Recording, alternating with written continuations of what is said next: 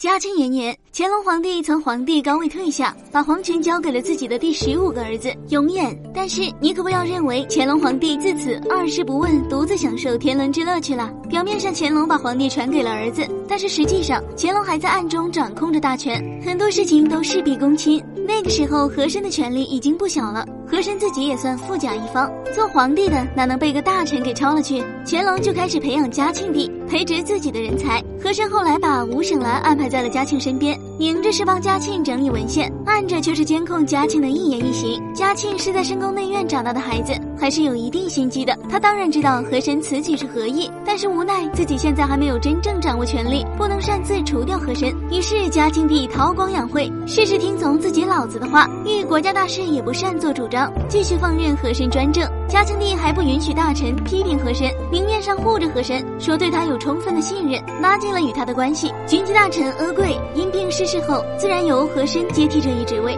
和珅成为军机大臣后，可以说在军机处只手遮天，说东没人敢往西走。可盛极必衰这个词是千古不变的真理，人也是一样适用。由于乾隆皇帝岁数已高，很多权力都下放给了嘉庆。嘉庆掌握实权后，和珅的家庭一而再、再而三的出现不幸，儿子夭折，弟弟身亡，孙子夭折，结发妻子也撒手人寰。